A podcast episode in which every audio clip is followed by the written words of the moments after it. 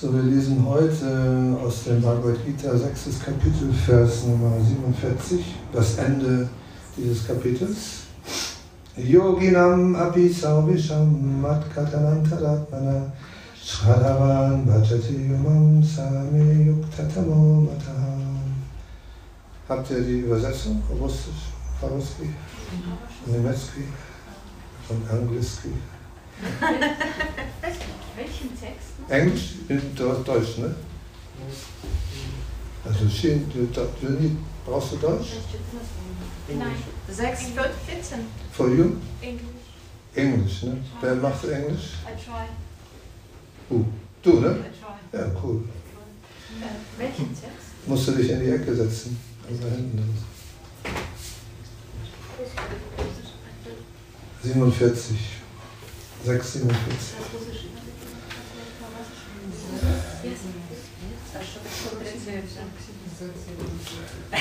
Am besten ihr euch ein bisschen getrennt, weil sonst ist es zu, zu verwirrend für diejenigen, die da zusammensitzen. Ja, ja, das ist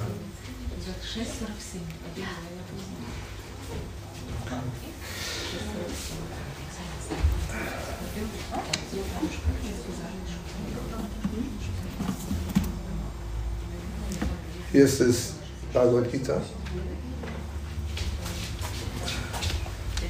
Da kannst du es vorlesen. Welcher Vers? 47, 6, 47. Okay.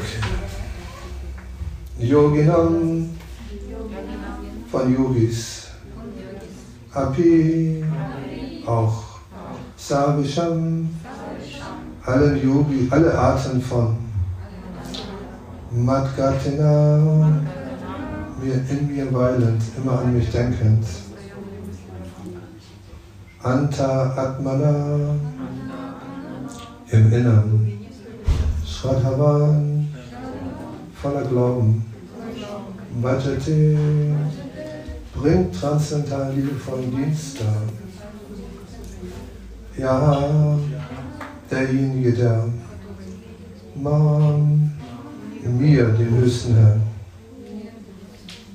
Sarah, er, me, von mir, Yogsatamaha, der größte Yogi, Mataha, wird betrachtet als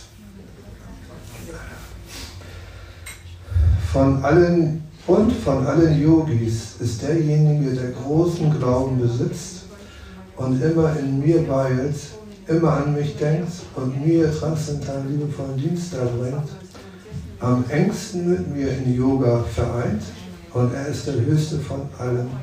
Das ist meine Meinung. Erläuterung von His Divine Grace A.C. Bhaktivedanta Swami Srila Prabhupada.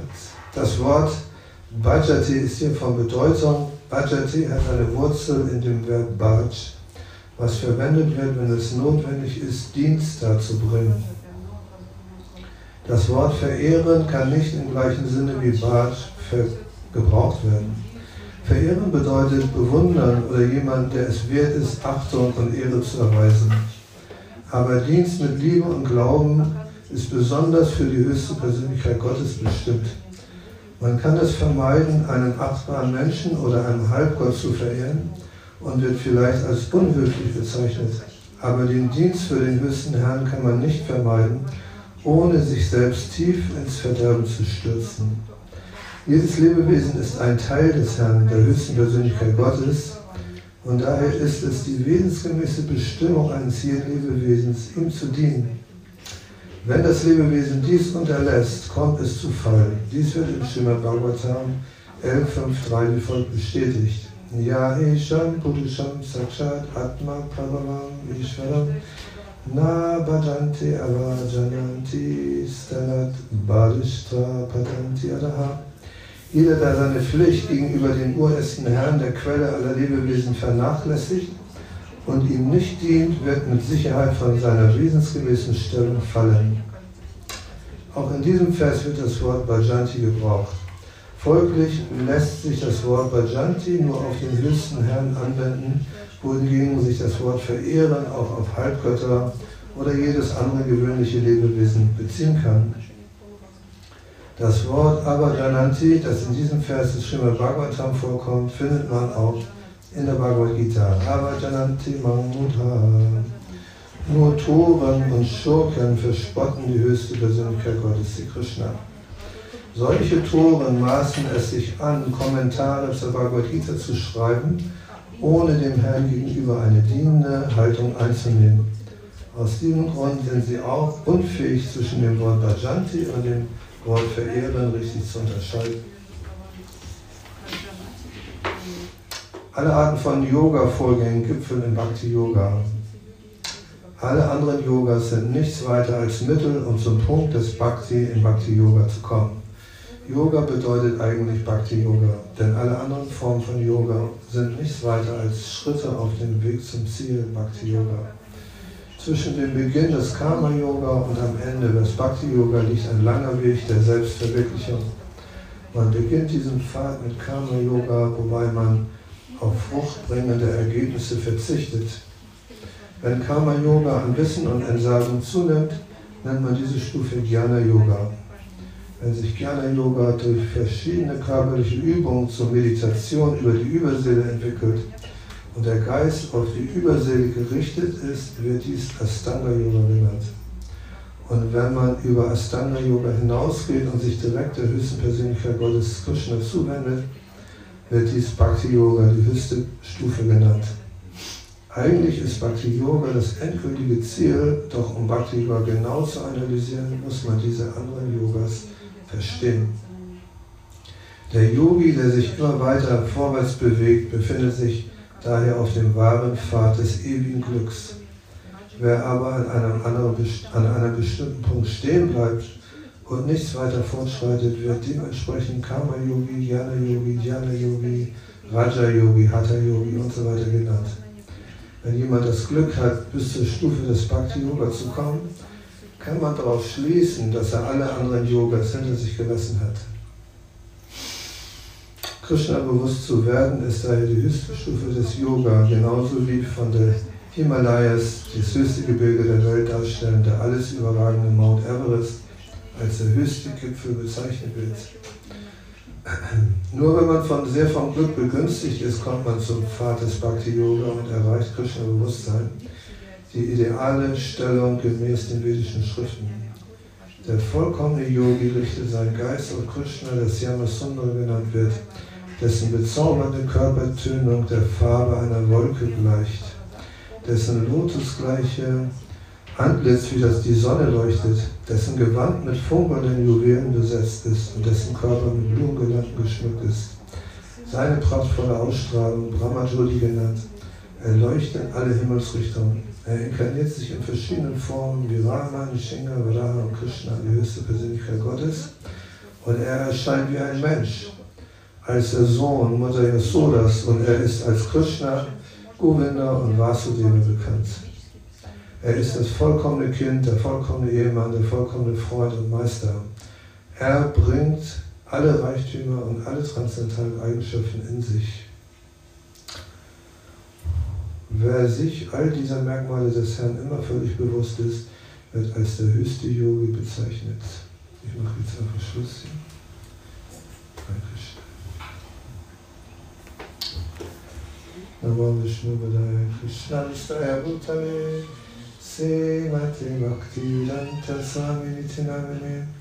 Namaste Saraswati Devi Gauravani Pracharini Nirvisesa Sunyavadi Paskatyari Satarine Jaya Sri Chaitanya Prabhu Nityananda Sri Advaita Gadadha Srivasadi Gaura Bhaktivinoda Hare Krishna Hare Krishna Krishna Krishna Hare Hare Hare Rama, Hare Rama, Rama Rama, Hare Hare.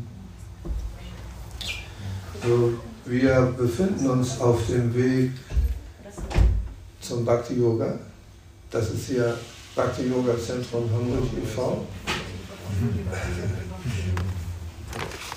So, wir machen hier Bhakti Yoga, klar.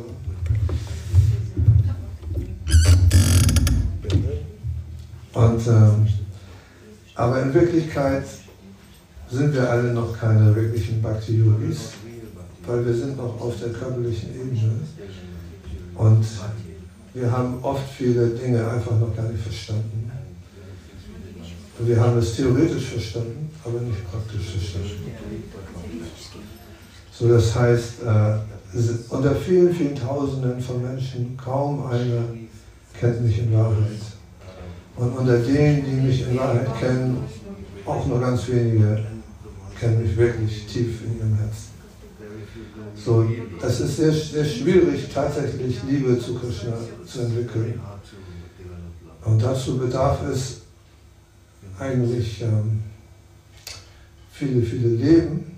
Srila Prabhupada hat gesagt, wir können in einem Leben zurück zu Krishna gehen.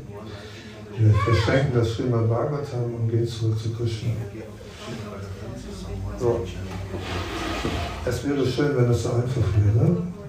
So, deswegen müssen wir ähm,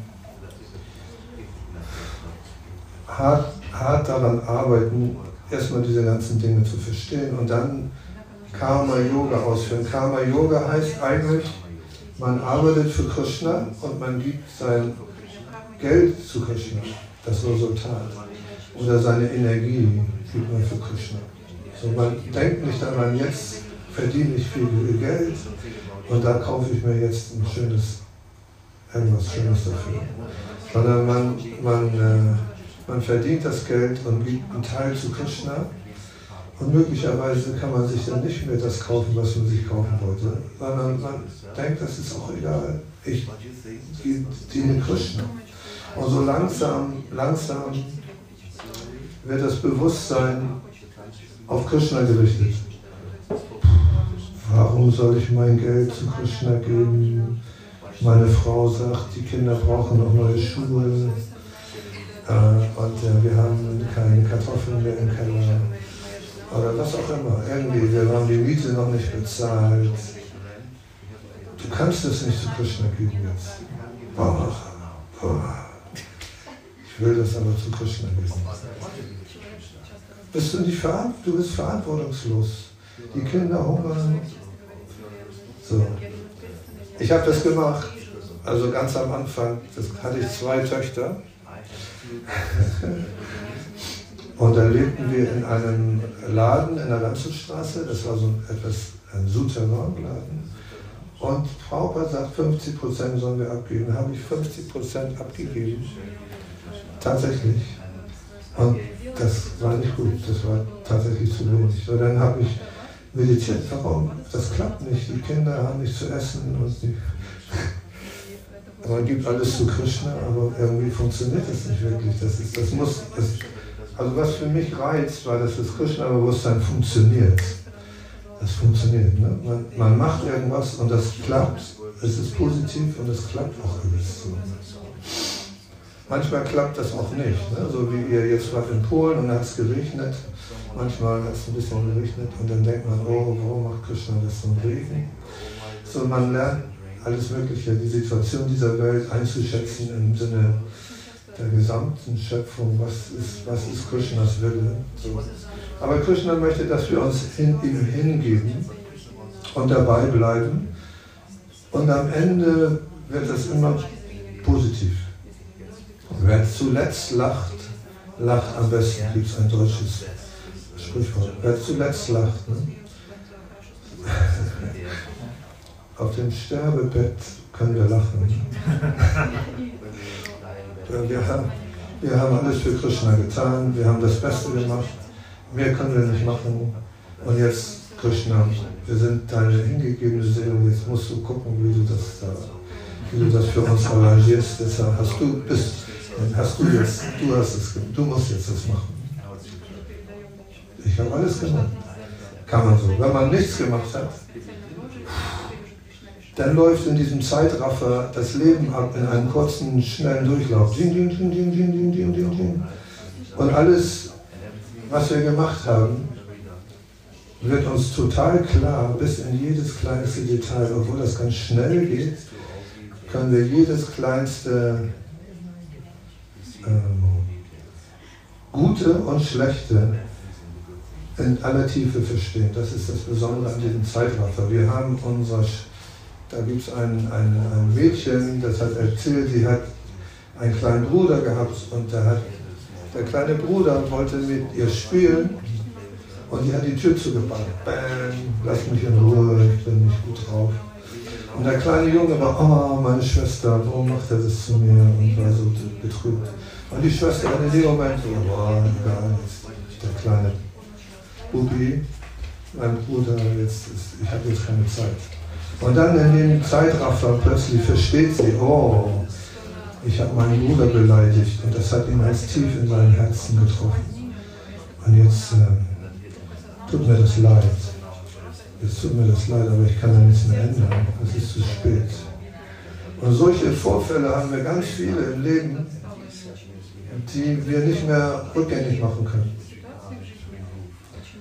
Und dann wird es zur Stunde des Todes uns klar, oh, oh, oh, unser Barometer, unser, die Waage geht, zurück, geht nicht, ist nicht gut. Die ist, wir haben so viel Schlechtes gemacht und ein bisschen Gutes gemacht. Und wir werden im nächsten Leben höchstwahrscheinlich wirklich die Reaktion dafür bekommen. Und dann wird ihm das, oh, das war, das glaube ich, dieses Leben habe ich verschwendet.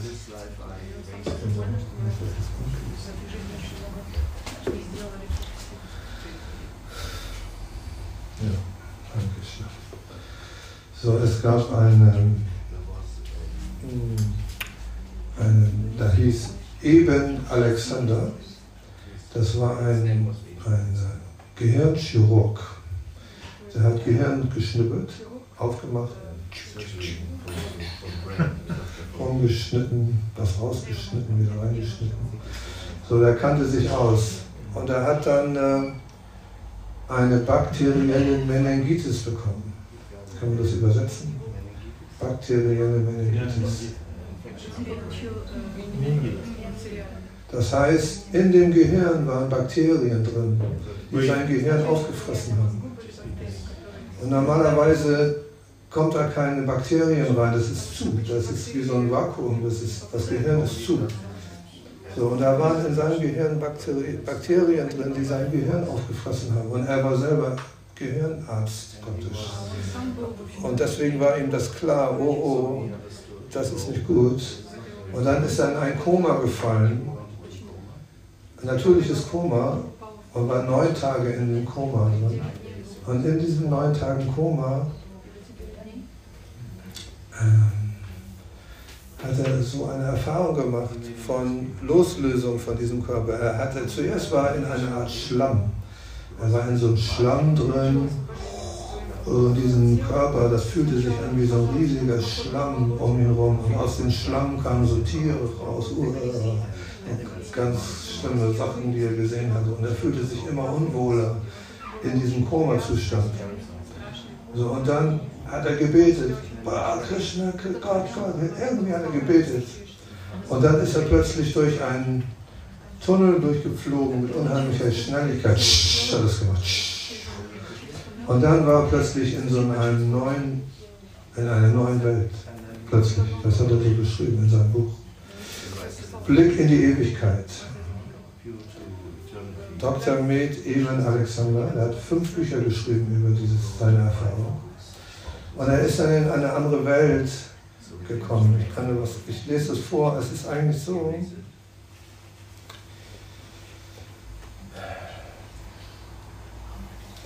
dass äh, dieses, wir sollen eigentlich aus dem Schimmer Bhagavatam vorlesen, Bhagavad Gita. Aber das ist genau entsprechend unserer Philosophie.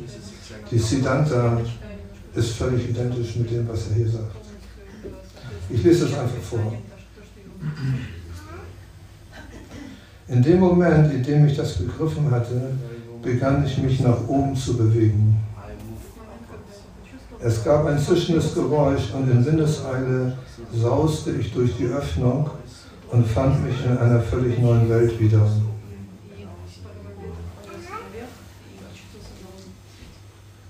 Es war die einzigartigste, schönste Welt, die ich je gesehen hatte.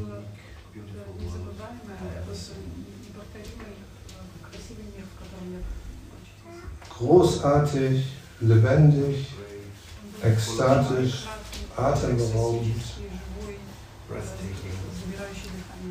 Ich könnte ein Adjektiv an das andere rein, um zu beschreiben, wie diese Welt aussah.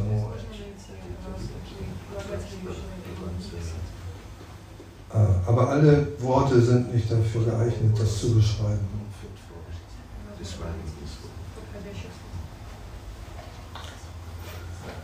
So, und dann beschreibt er, dass er, dass er, über die, dass er so geflogen ist über diese Landschaft und konnte von unten sehen Bäume, Felder, Flüsse, Wasserfälle, Menschen, scheinbare Menschen.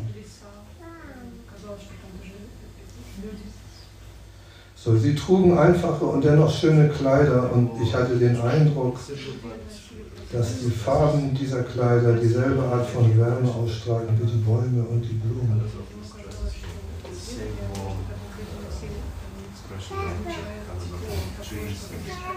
So, und dann spricht er darüber, äh, nur dass es nicht, ich, eine unglaublich schöne Traumwelt.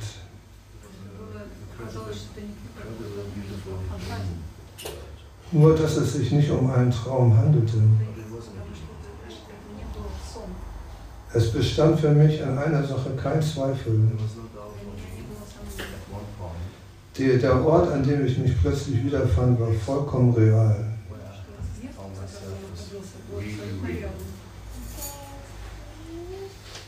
So, und dann, dann trifft er eine, eine wunderschöne Frau.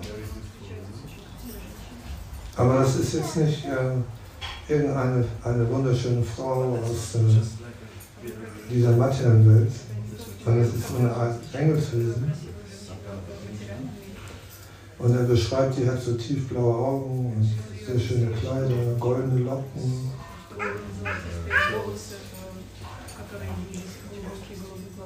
Und er schwebt auf eine Art Schmetterlingsflügel.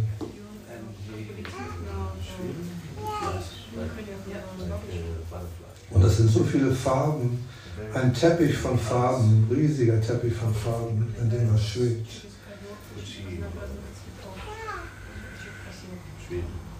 Äh, wie ein Fluss aus Leben und Farbe fliegt er durch die Luft sozusagen. Und dann kommt er an Blumen vorbei und Knospen und die machen sich so auf. Wenn es vorbeifliegt, gehen die Knospen so auf.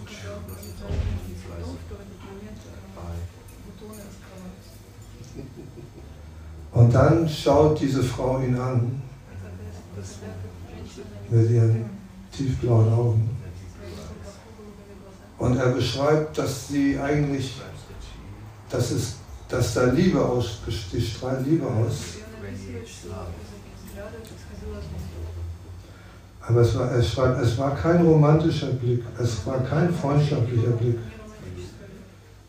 Es war ein Blick, der irgendwie über alles hinausging. Über all die verschiedenen Arten von Liebe, die wir hier auf der Erde kennen.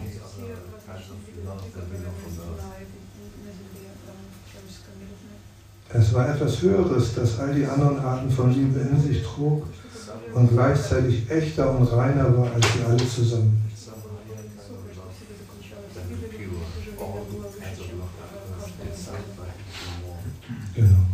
Und dann spricht die Frau zu ihr, aber sie, er spricht, die Frau spricht nicht zu ihm, sondern sie vermittelt einfach nur das Wissen telepathisch in sein Herz. Und dieser drei Sätze, sagt sie zu ihm, wichtige Aussagen. Die erste, du wirst für immer zutiefst geliebt und geschätzt.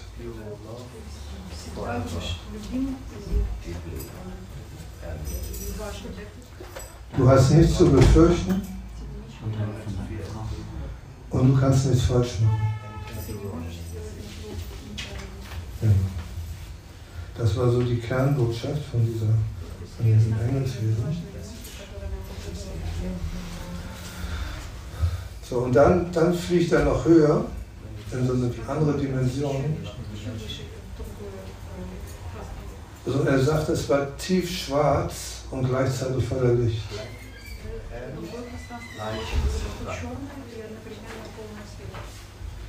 Genau. Und dann sieht er so Kugeln, goldene Kugeln in, am Himmel schweben. Und die eine Kugel man nimmt mit ihm so Kontakt auf.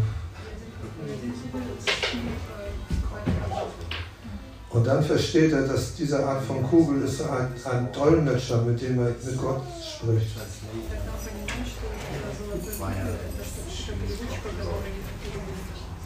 So, und dann, dann sagt er am Schluss, ähm,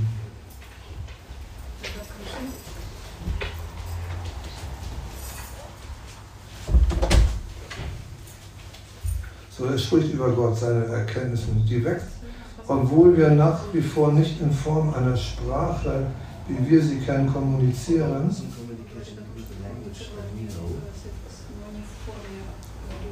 war die Stimme dieses Wesens warm.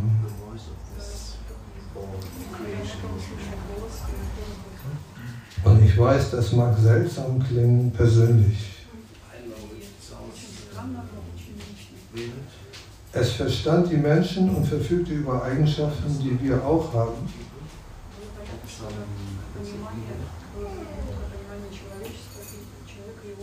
Nur in einem unendlich größeren Ausmaß. Dieses Wesen kannte mich in- und auswendig.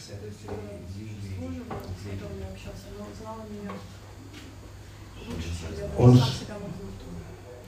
äh, und sprudelte über vor Eigenschaften, die ich mein ganzes Leben lang mit menschlichen Wesen in Verbindung gebracht hatte.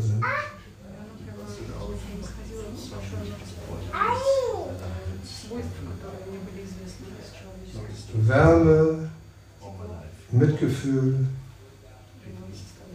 Pathos, können wir das übersetzen? Pathos, Hingabe sozusagen.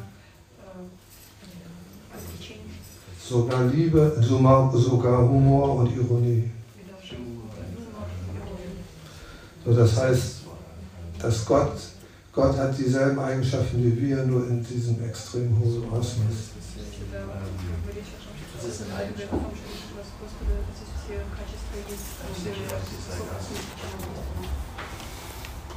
Und dann beschreibt er eben, Gott spricht zu ihm und sagt, es gibt nicht nur ein Universum. Es gibt unzählige Universen in, diesem, in dieser Schöpfung.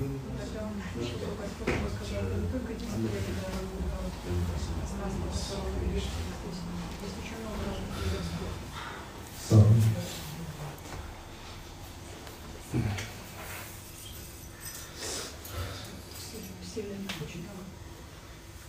Hm. So deswegen, also ich fand das unheimlich berührend, weil das für mich so eine Art Puzzle, Puzzlestein ist für das Gesamtbild des Krishna-Bewusstseins. Hm? Und wir, wir, wir kennen das Krishna-Bewusstsein, wir haben diese ganzen Srimad Bhagavatam, Bhagavad Gita, alle diese ganzen philosophischen Bücher. Und dies ist jetzt praktisch nochmal eine neue äh, Sicht aus einer etwas anderen Perspektive. Vor allen Dingen, weil diese Personen diese praktischen Erfahrungen gemacht haben davon.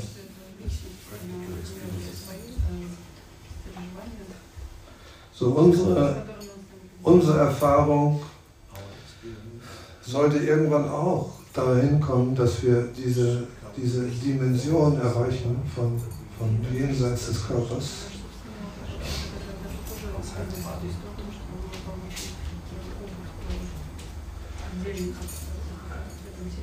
Und das ist das Ganze, was die indischen Yogis auch alle wissen und praktizieren in verschiedensten Formen.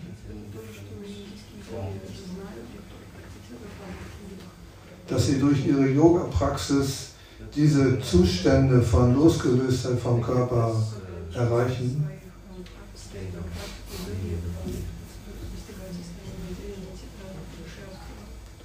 Und dass sie dann in andere Dimensionen reisen können. Und dass sie dann auch ähm, dieses ewige Licht erkennen, zum Beispiel das Nirvana oder das Brahman. Und dass sie dann hinter dahinter noch schauen können und dann die ewige Welt von Goloka Vrindavan sehen können. Und in dieser ewigen Welt von Vrindavan, Goloka Vrindavan, dort ist dieser unser Freund Krishna. Und wenn wir das in dem Zusammenhang sehen von dem, was der hier so erfahren hat und sehen dann Krishna in diesem Zusammenhang, dann können wir verstehen,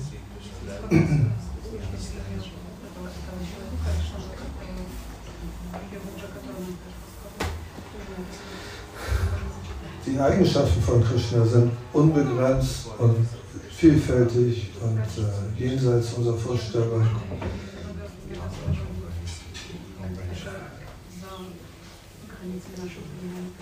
In diesen Dimensionen ist alles möglich.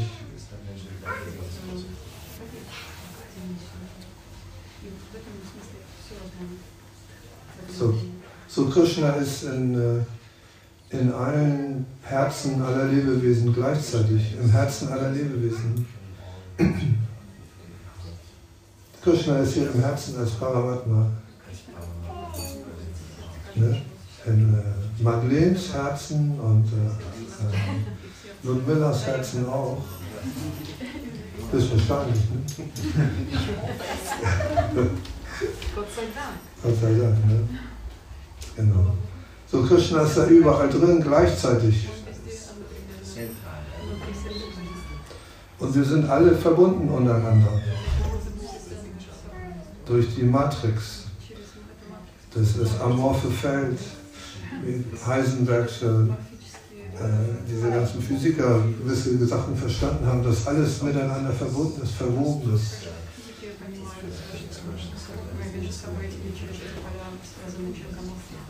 Es gibt einen Spruch, heißt, spreche nie schlecht über den König, die Vögel werden es ihm, zu ihm tragen.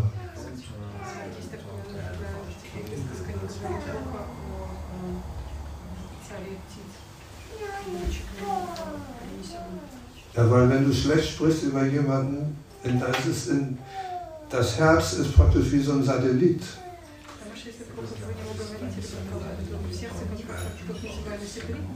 Und wir, haben, wir sind alle verbunden, alle, alle von uns sind mit diesem einen Satelliten verbunden. Und du schickst eine Botschaft an den Satelliten und der Satellit schickt das wie so am Telefon, Handy.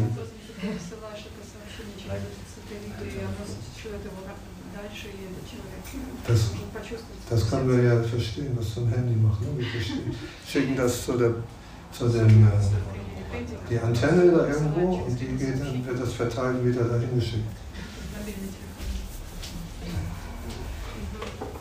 So genau, so genau genommen. Wir, wir schicken eine Botschaft an jemanden, der am anderen Ende der Welt ist und wenn er, wenn er also ein offenes Herz hat, kann er die Botschaft empfangen.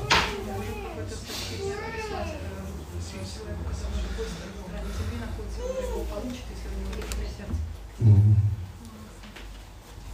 Also ich hatte, ich hatte äh, einen, ich, ich weiß, ich wusste, wollte nicht die Geschichte erzählen, aber Krishna, es gibt eine Geschichte von jemandem, der, hat, der kam zum Sonntagsfest und äh, das, da hatten wir noch einen Tempel in der Stresemer Straße im Hinterhof.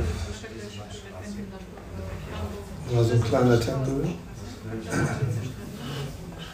Und äh, der kam zum Sonntagsfest und war zum ersten Mal da. Und der hatte irgendwie so eine charismatische Art, dass ich ihn mit nach Hause genommen habe, wo wir gewohnt haben zu der Zeit. Hä?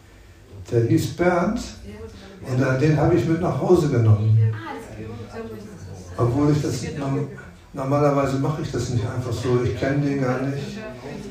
Und ich nehme den mit nach Hause, dass er bei mir übernachten kann oder so. Aber der hatte so eine charismatische Art. Es ist eine etwas spezielle Geschichte, würde ich sagen. Also man muss es so stehen lassen, weil er sagt, er wäre ein Außerirdischer. Und er kommt vom anderen Planeten, um hier auf der Erde was zu machen.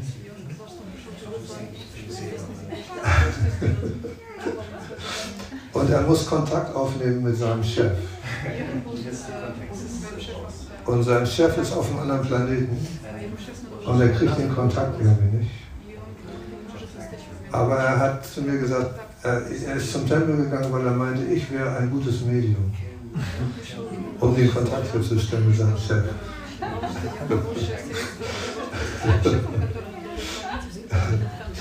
Und äh, bin ja immer sehr, ich bin ja immer so ein bisschen risikofreudig und dann habe ich was ich bisschen Sachen. Und meine Frau meinte, oh, was ist das für ein Blödsinn.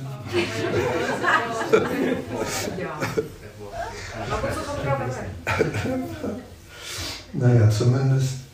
Ähm, naja, er meinte, du musst dich jetzt äh, so hinlegen und dann werde ich dich in so einen Trance vers versetzen und dann kannst du zum Planeten fliegen, wo mein Chef ist. Und dann hat er immer hier so an meiner Schläfe so gedreht. Und dann bin ich tatsächlich, habe ich den Körper verlassen und bin in den äußeren Weltraum geflogen. So nach einer gewissen Zeit. Aber ich war gleichzeitig noch in dem Zimmer. Ich war mir bewusst, dass ich in dem Zimmer bin, aber gleichzeitig war ich im, also im äußeren Weltraum. Spezielle Geschichte. Und dann äh, war da aber eine, eine, eine, Grenze im Weltraum, da war so eine Art Zoll. Also ich komme nicht einfach auf den, es war auf dem Planeten, ich sah den ja, aber ich kam da nicht rein. Mir, mir wurde gesagt, Sie können ja nicht rein, Sie haben kein Visum, sondern Visum.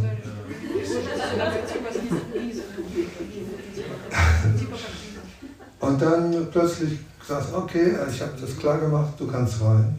Ja, dann bin ich auf den Planeten gelandet. Das war aber so, so eine Art feinstoffliches Planet, das war nicht so grobstofflich. Da waren so. Und ich konnte den, seinen Chef sehen und ich konnte den Charakter des Chefs auch verstehen. Einfach so. Ich habe den, hab den so wahrgenommen. Ich habe mit dem Chef gesprochen und er hatte so eine Art Anzug an, aber nur für mich, damit ich, damit ich irgendwie so eine Vorstellung habe. Aber der hatte, war eigentlich ein feinstoffliches Wesen. Und ich konnte seinen Charakter verstehen, auch einfach so. Und ich habe gesehen, das ist eigentlich ein korrekter, korrekter, korrekter Typ, sagen. Korrektes Wesen. Korrektes Wesen, ja. Und dann hat er mir, zu, hat er mir gesagt, ich gebe dir jetzt mal die Anweisung, die du weitergeben sollst an den Bernd. Und er hat gesagt, du sollst nicht immer so viel mit den Frauen äh, rummachen. Weil das, weil das, das zerstört deine spirituelle Energie.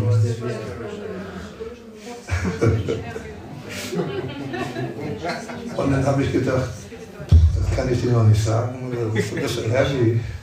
Habe ich gesagt, nee, nee, das. Doch, doch, du musst es ihm sagen. Du musst es ihm sagen. Und dann habe ich ihm das gesagt.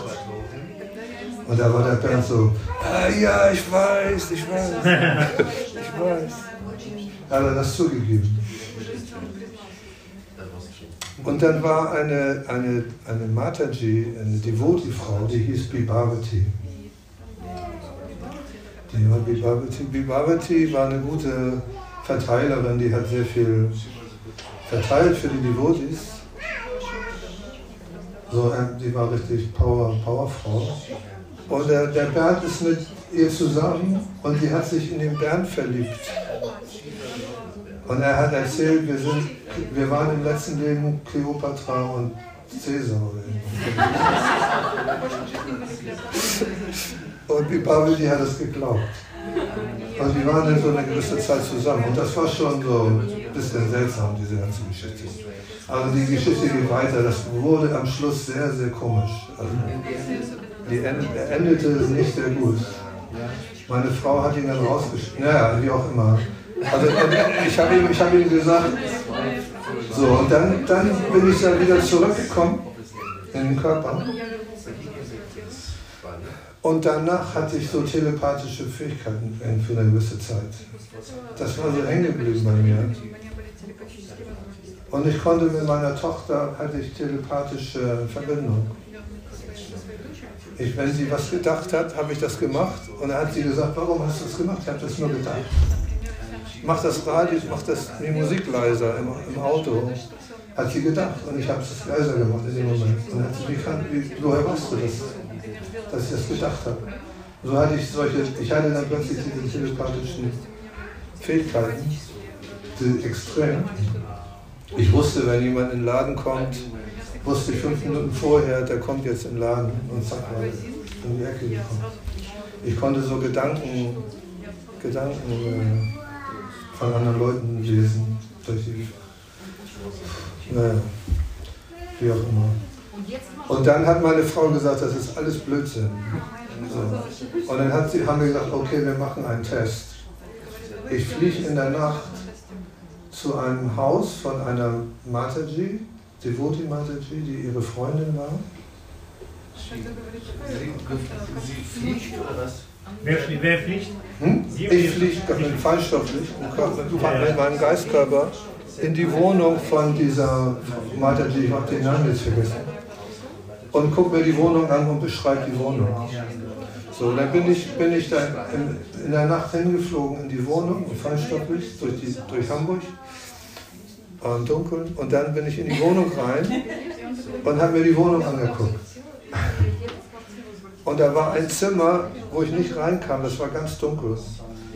Ganz schwarz, alles dunkel und schwarz. Und das war ja so, habe ich gesagt, okay, ich, die Wohnung ist so und so und so und da ist so ein dunkles schwarzes Zimmer in der Mitte. Und dann sind wir am nächsten Tag dahin gefahren und haben uns das angeguckt und da war tatsächlich in dem Raum ein dunkles schwarzes Zimmer, wo ihr Altar drin war. Und das war ganz schwarz. So, und da hat meine Frau, okay. So. Aber dann hat sie ihn trotzdem rausgeschmissen, den Bernd. Und, und, ich, und sie meint, die, Bernd hatte sie verflucht, äh, ihr, ihr Baby zu verlieren. Äh, Die wurde dann eine Fehlgeburt gekriegt. Bernd hat sie verflucht, weil, weil sie ihn rausgeschmissen hat. Das ist, das ist, steht so am Rande. Und dann, also, das, da gab es noch mehr Sachen, die passiert sind, aber es war schon sehr, so eine Art Mystik. Und irgendwie, naja, das ist so eine Geschichte. Zumindest es, es ist so, dass es möglich ist, dass mit, eigentlich wollte ich damit sagen, dass man diesen Körper verlassen kann und dass man letztlich zu Krishna gehen kann. Wenn man die mystische, man kriegt durch die Bhakti-Yoga, wie Prabhupada sagt, manche bleiben hängen an irgendeinem Yoga und haben dann mystische Fähigkeiten oder keine Ahnung, irgendwas bekommen sie, benutzen das für ihre Ego, aber letztlich kann man für Krishna noch weitergehen und dann geht man zurück zu Krishna in die ewige Welt. Und das ist eigentlich das letztliche Ziel. So, wir sind, wir praktizieren hier Bhakti Yoga. Es ist eine mystik, religiöse, mystische Praxis, die wir hier machen. Und äh, wir verehren diese Bildgestalten. Das ist auch schon sehr mystisch eigentlich, dass wir sowas machen. Die, die Voodoo-Leute verehren auch so Puppen und machen da komische, schwarzmagische Sachen. Diese Voodoo-Puppen. Aber wir verehren Krishna. Das ist völlig 100% rein. Ohne Ego sollte das zumindest sein. Also wir versuchen unser Ego aufzulösen, für Krishna alles zu tun, für Krishna diese Bildgestalten zu verehren, den Namen von Krishna auszusprechen und so weiter und so weiter. Und so werden wir, wenn wir reiner dann letztlich sind, gehen wir irgendwie zurück in die ewige Welt, die tatsächlich existiert. Und deswegen sind wir eigentlich sehr glücklich, haben wir großes Glück, dass wir in dieser Bewegung geblieben sind oder sind, auch wenn wir vielleicht nicht bleiben bis zum Ende unseres Lebens, aber was immer wir in diesem Leben getan haben für Krishna, wird auf unser spirituelles Bankkonto gut geschrieben.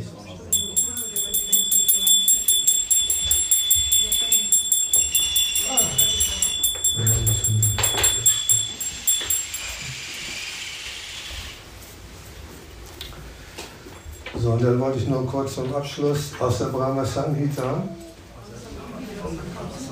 Brahma beschreibt die ewige Welt, weil er hat durch seine Hingabe zu Krishna, durch die Meditation, die er, hat er die, die Sicht bekommen in die ewige Welt. Eine Tür wurde ihm aufgemacht. Und er konnte reingucken in die ewige Welt. Und äh, da gibt es Vers. So, ich verehre Svetadvip, jenen transzendentalen Ort, wo die Lakshmis als liebevolle Gefährtinnen, das kommt ein bisschen kompliziert, in ihrer unverfälschten spirituellen Essenz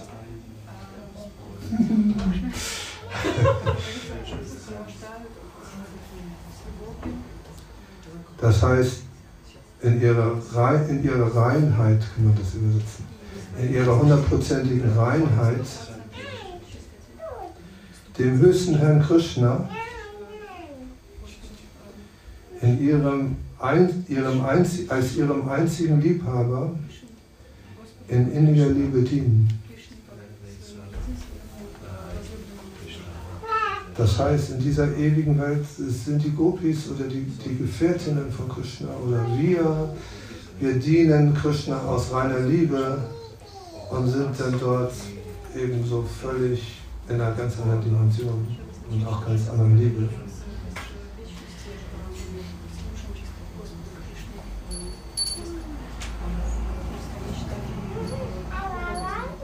Wo jeder Baum, wo jeder Baum ein transzendentaler Wunschbaum ist.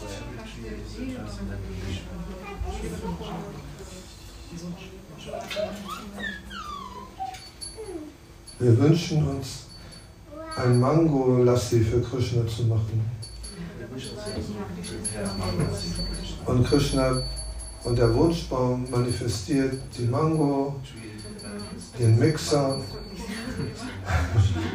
den braunen Mixer, nein, einen transzendentalen Mixer natürlich, und ein Behältnis, ein goldenen transzendentalen Behältnis, und wir machen diese Mango Lassi für Krishna wo der Boden aus Chintamani-Juwelen besteht.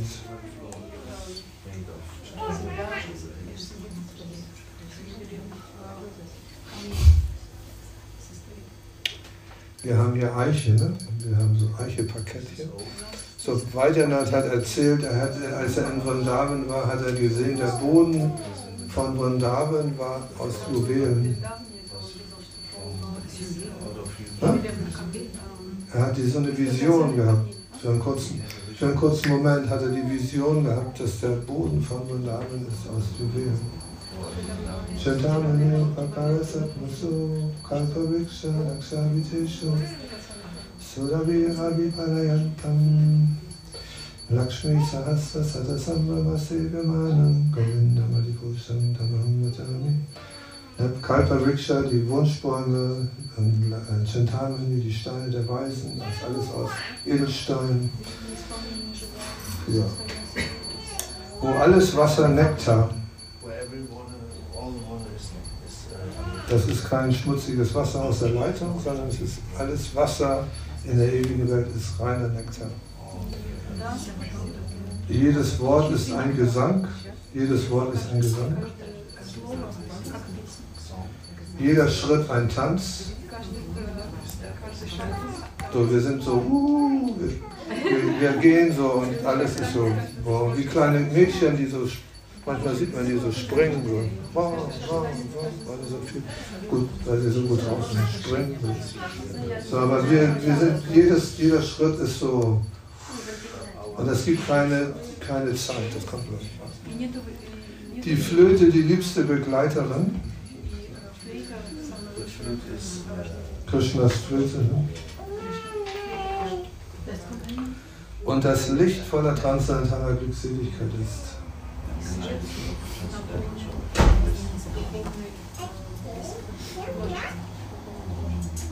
Heute Morgen habe ich draußen gechantet und da kam die Sonne weil so viel Regen war, immer war keine Sonne. Und dann hat man in der Sonne geguckt, die Augen zugemacht und alles war voller Licht.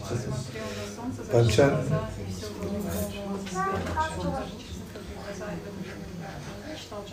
Aber das heißt, das Licht ist voller, voller transzendentaler Glückseligkeit, voller Liebe, sagen sie auch. Ne? Das, ist, das strahlt so durch uns durch, in jede Zelle, alles.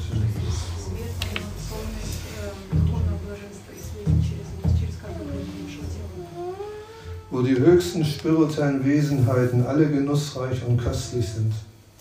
Spezielles Deutsch. Das ist Bhaktisiddhantas Deutsch. Bhaktisiddhanta, Guru von Traumann. Kannst du nochmal wiederholen? Hm? Nochmal?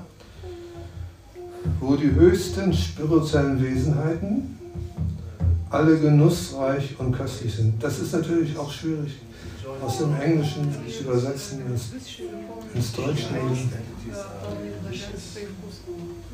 Das gibt es gar keine Worte eigentlich für dieses ganze, für diese Sache wo unzählige Milchkühe ständig transzendentale Milchmeere vergießen. Milch.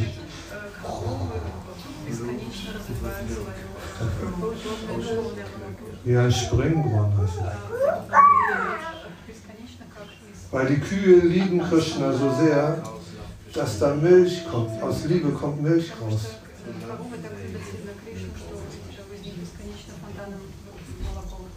Und eine Mutter, wenn die ein Kind hat, dann kommt die Milch raus aus Liebe zu dem Baby.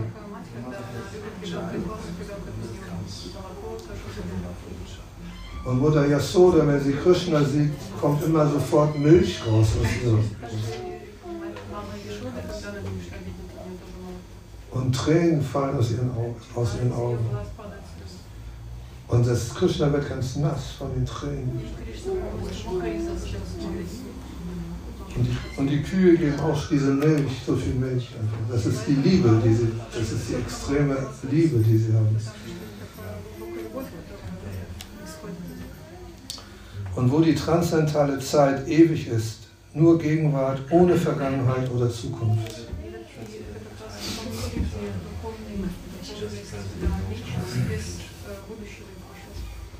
Es gibt keine Zeit.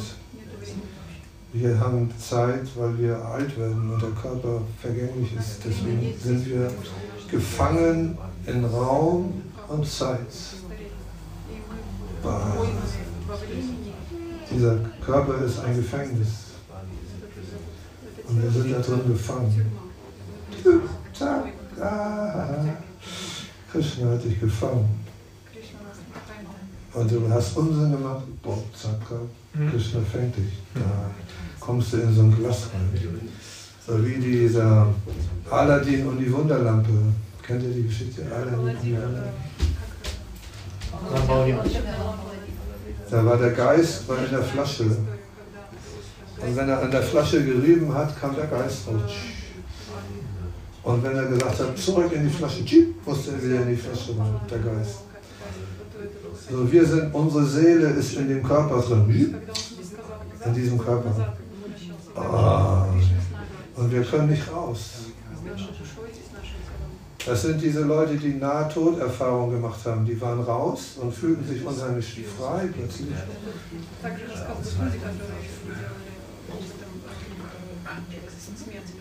Und dann mussten sie wieder zurück.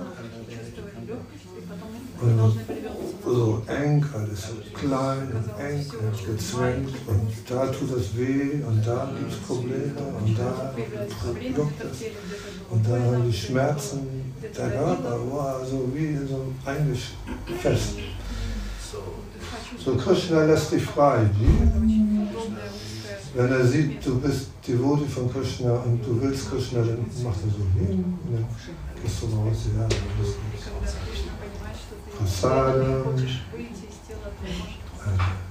keine Drogen, kein Haschisch. Sobald du, ne, wenn die Leute die Heroin nehmen, das Blut, das Blut ist voll diesem Gift.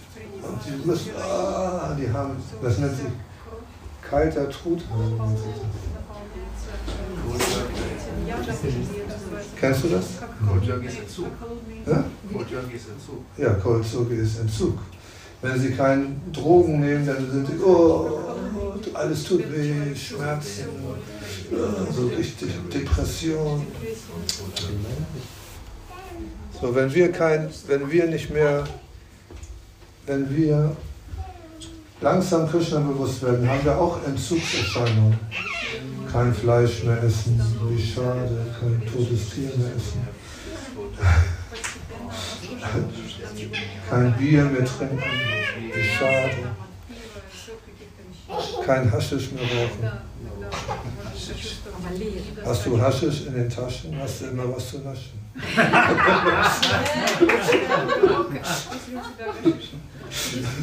Если так держишь в кармане, то у тебя всегда что-то вкусненькое есть.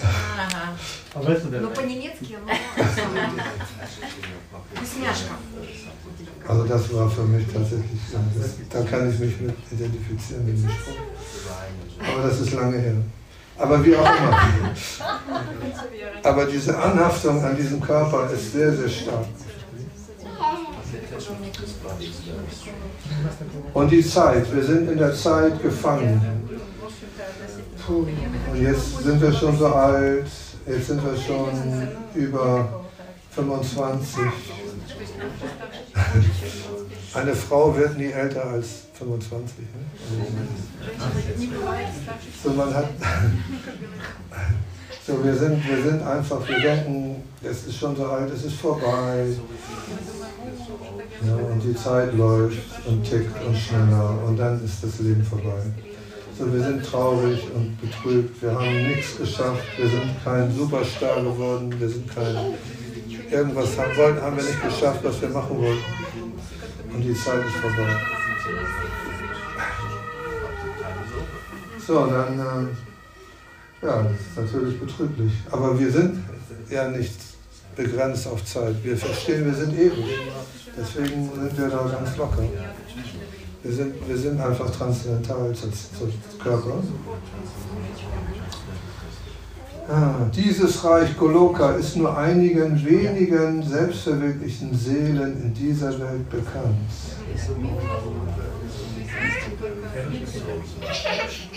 So, jetzt wisst ihr das. Ihr habt euch das Geheimnis verraten. Na, ihr seid die wenigen Seelen, denen das bekannt ist. Ja, dieses Reich, Goloka Vrindavan, dieses ewige Reich, na, ist nur ganz, ganz, ganz, ganz, ganz wenigen Seelen bekannt. Keiner weiß das. Du sprichst von Krishna Loka. Du sprichst mit jemandem über Krishna Loka, weiß ich nicht. Du sprichst vom Paradies, keine Ahnung, was das soll. Aber ich habe euch das jetzt verraten. Habt ihr das alle verstanden jetzt eigentlich? Von euch ist es jetzt bekannt. Ihr seid die wenigen, denen das bekannt ist. Von Hamburg zwei Millionen und ihr wisst es jetzt. Wie seid ihr jetzt? 10, 20, 30, 30 Personen? Ist das bekannt? Ja, das wäre schön, ne? wenn das uns bekannt wäre. Okay, so gibt es dazu Fragen? Ja, Madeleine.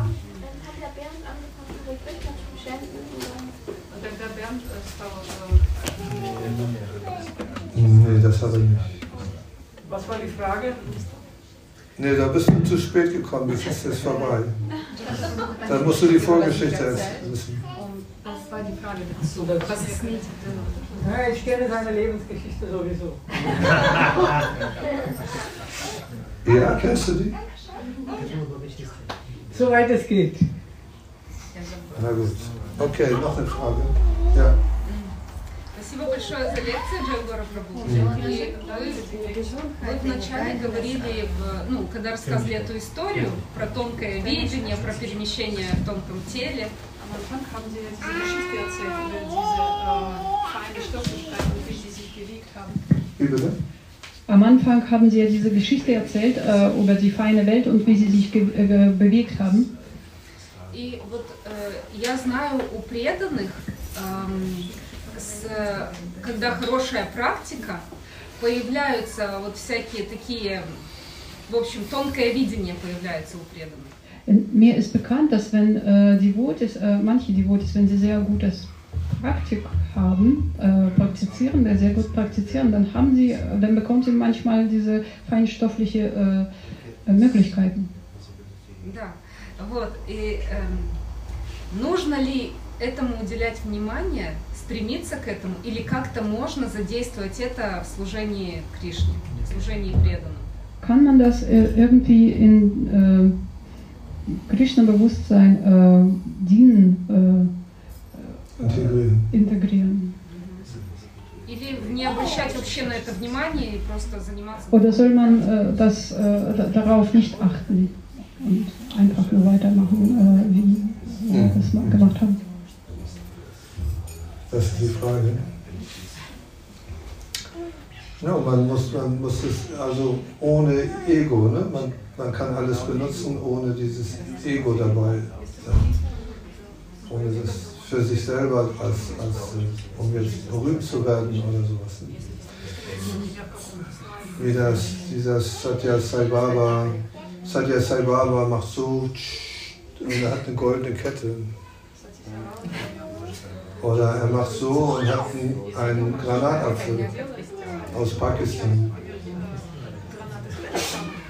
Weil er kann einfach, da sind, da ist jetzt zum Beispiel, das ist eine der Yoga Cities, der acht Yoga Cities, Dinge, Dinge aus einem entfernten Ort herbeizubringen.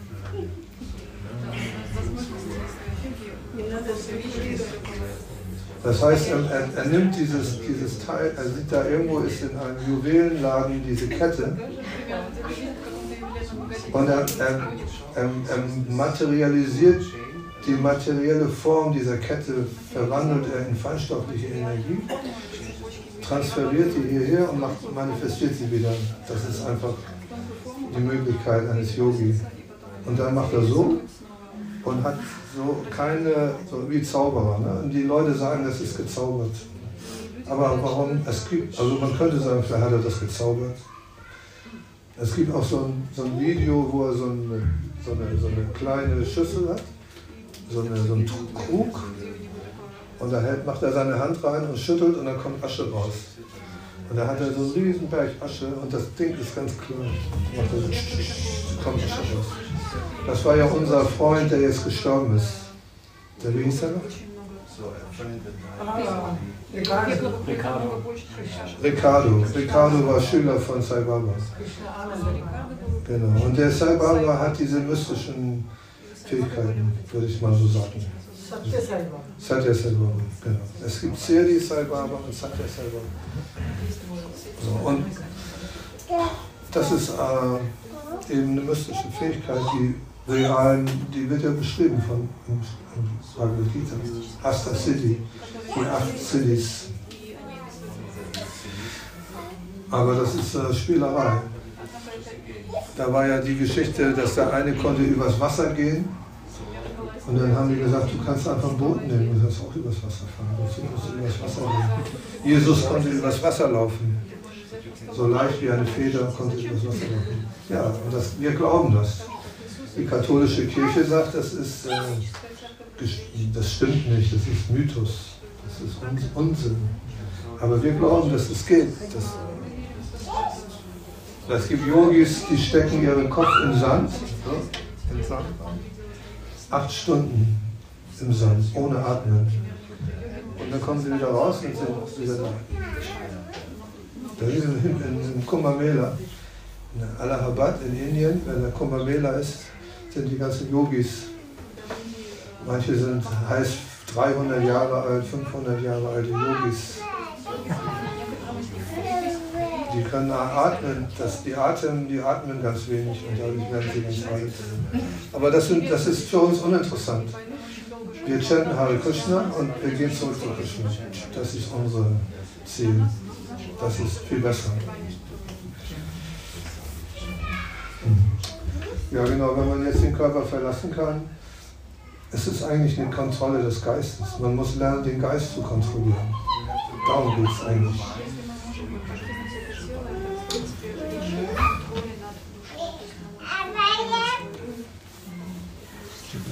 Ja. Noch eine Frage. Aber mh, Verlassung durch den Körper, wenn, wenn wir zurück zu nach Hause gehen, dann nehmen wir doch dünne Körper gar nicht mit. Nee. Das ist doch nur hier kann man sozusagen äh, reisen. Ja, der Körper ist eine Maschine aus diesen fünf Nein, nein, aber Sie sind auch in einen Dünekörper ausgestiegen, als Sie diese Reise gemacht haben. Ja, das ist der feinstoffliche Körper. Genau, aber das nehmen wir mit? Nein, Feinstofflich, nee, das nee. auch nicht. Nee, das meine nicht. ich doch. Ja, ja. Deswegen Yogi ist auch nicht mit diesem feinstofflichen Körper irgendwie zu speziell Welt. Nee, nee, das kann sie nicht. Ja. Das war, das bedeutet, dieser Planet, wo sie waren, das war auch materielle Welt. Ja, das war die materielle. Welt, klar. Ja. Die hatten auch irgendwas vor mit dieser Erde. Das war irgendwie, da war irgendwas am Busch. Äh, das will ich auch, das ist irgendwie, bin ich auch nicht hintergestiegen. Aber da war, die waren irgendwas, waren, hatten die was vor. Das ist ja, die haben ja tatsächlich, gibt es ja feinstoffliche Wesen, die hierher kommen, die werden denken, das sind Menschen. Also alle möglichen solche Sachen gibt es. Oder UFOs oder das ganze Zeug. Das gibt es ja auch alles. Und die haben auch irgendwelche interplanetarischen, äh, gibt es ja auch die, die Pyramiden. Wer hat die Pyramiden gebaut, ne? mit diesen Riesensteinen ja. und so genau geschnitten, auf Millimeter genau, vor tausenden von Jahren. Wie haben die das gemacht? Die haben, die nicht einfach so mit Seilen hochgeschoben und dann so ein bisschen zusammengemacht, so mit tausenden von Leuten, das geht gar nicht. Das waren schon außerirdische Sachen, die passiert sind. Das beschreibt ja auch ähm, in der Bhagavad Gita, sagt Arjuna ist ein, ein Sohn eines Außerirdischen. Unser Arjuna. Seine Mutter war Kunti und sein Vater war Indra, der König des Himmels. So, das heißt, sein Kunti hatte diese Mantra, diese, diese, diese Außerirdischen hierher zu rufen. Und dann hat sie das ausprobiert. Und dann kam der Sonnenkönig, Surya. Und sie war noch nicht verheiratet, also sie waren noch ganz jung. Und dann kam der Sonnenkönig, stand an ihrem Fenster und sagte, hallo. Und da hat sie gesagt, ah, alles gut, ich wollte es nur mal austesten.